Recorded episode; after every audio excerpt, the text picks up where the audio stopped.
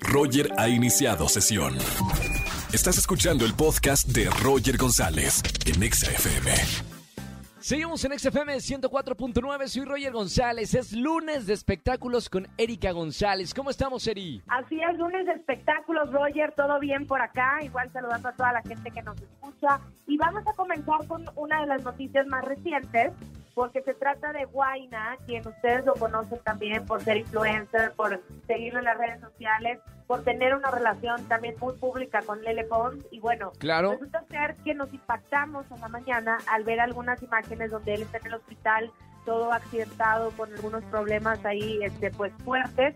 Dijimos, ¿qué pasó? Hasta muchas personas se empezaron a cuestionar si se trataba de una estrategia, de maquillaje, de algo que iban a anunciar, porque sí, ha pasado que algunos eh, han recurrido a este tipo de, de, pues de medios para dar a conocer alguna noticia, algunos influencers o gente que hacen este tipo de marketing, ¿no? Pero resulta ser que no se trataba de nada de eso, sino que él sufrió el fin de semana un accidente automovilístico en Miami, que ya vimos fue algo fuerte, aunque afortunadamente se recupera de manera estable. Y pues fue la agencia la que tuvo que salir a decir, sí es verdad, sí fue un accidente, se está recuperando y estas imágenes pues muestran un poco de lo que él sucedió, lo que le sucedió el fin de semana. Sin embargo, hasta hoy lunes lo comentaron. Claro, qué triste, ¿no? Bueno, y, y- y además porque está con Lele Pons, que Lele muchas veces hace cosas en broma. Y, y ya es como el cuento del lobo, ¿sabes? Que Sí. luego te cuentan tantas cosas que son mentiras que cuando pasa algo real como esto, la gente duda y tiene que salir la agencia a dar un comunicado oficial de lo que está pasando. Totalmente. Y bueno, yo tengo en la mente Miami, estoy diciendo Miami, pero no fue en Los Ángeles.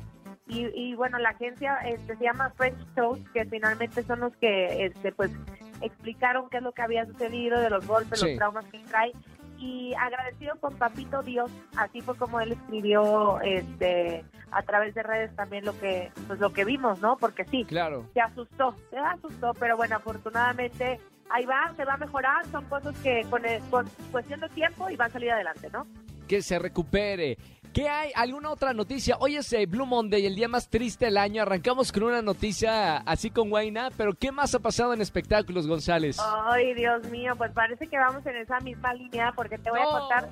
¿Qué pasó? Y ves que el, el caso de Ginny Hoffman, que ha sido súper sí. comentado, y Héctor Parra desde el año pasado. Bueno, iniciamos eh, lo que llevamos de este año y sigue el tema. De hecho, en Claro. este día, eh, pues él, Héctor Parra, sufrió, yo le diría un revés, ¿no? En su proceso penal contra su expareja, Ginny Hoffman, y su hija Alexa, porque la Fiscalía General de Justicia de la Ciudad de México pues eh, decidió que no van a tomar acción legal en contra de Ginny, que era lo que buscaba Héctor, y Sí. desestimaron todo, todas las pruebas y alegatos que tenía Héctor, bye, se van por la borda, así él está en prisión, él quería que, que, bueno, y él interpuso diferentes acusaciones contra su pareja, sin embargo la fiscalía le dijo, no procede, no va por ahí, y bueno, pues eh, finalmente Hoffman, ella gana la denuncia de violencia intrafamiliar en contra de Héctor.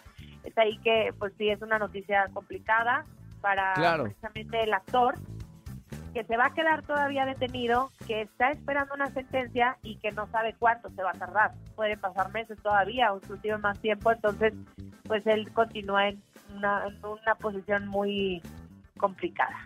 Claro, y sabemos cómo son a veces la- las autoridades en este tipo de casos que pueden tomar meses y meses hasta que den una Sí. resolución.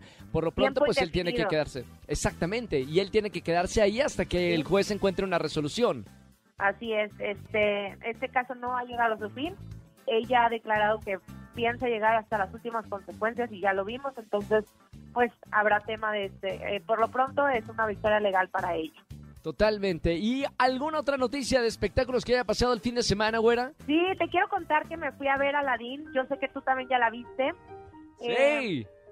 había tenido eh, la intención de ir, pero ustedes recordarán que hubo varios contagiados en la obra, entonces anunciaron que suspendían funciones y que regresaban apenas eh, para el 9 de enero. Entonces acaban Correcto. de regresar.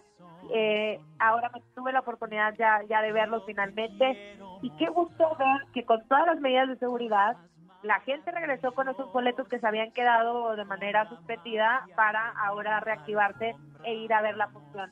Ya saben que es la puesta en escena de Broadway, que viene con la calidad que, que requiere, porque vienen, revisan y si no se hace como debe ser, eso no sale, ¿no? Tú, tú lo conoces en el tema, Roger. Sí, Y, sí, sí, pues, sí. De alta calidad, muy bien hecho, muy padre, te ríes, hasta te dan ganas de llorar también, o sea, pasas por diferentes emociones. La verdad es que a mí me gustó, he escuchado todo tipo de comentarios, sí, hay expertos en teatro que también dan otros puntos de vista quizá más enfocados de ya más con una lupa, digamos, y ven detalles Cuestiones que- técnicas, claro. Claro, y que, y que sí, no digo que no puedan siempre ser mejor, pero bueno, al final yo escuché carcajadas, escuché que la gente se fue con un muy buen sabor de boca, de boca que la, el que le aplaudieron más es al genio, y Sí, el genio claro. Juanpi, este, y Aladín, bueno, también, Rudy Ingram, que, que, que bárbaro que vos, y Jasmine y Irma Flores lo hacen muy bien, sé tú qué opinas. No, me gustó muchísimo. Aparte llevé a mi sobrina y es para los niños muy sorprendente ver la película y llevarlos al teatro y ver que todas esas cosas que vieron en la televisión cobran vida.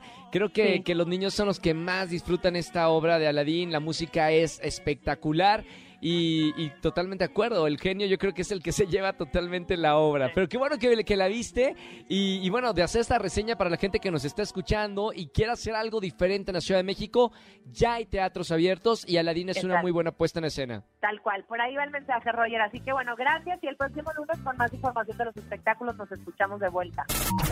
Escúchanos en vivo y gana boletos a los mejores conciertos de 4 a 7 de la tarde por Exa FM 104.9.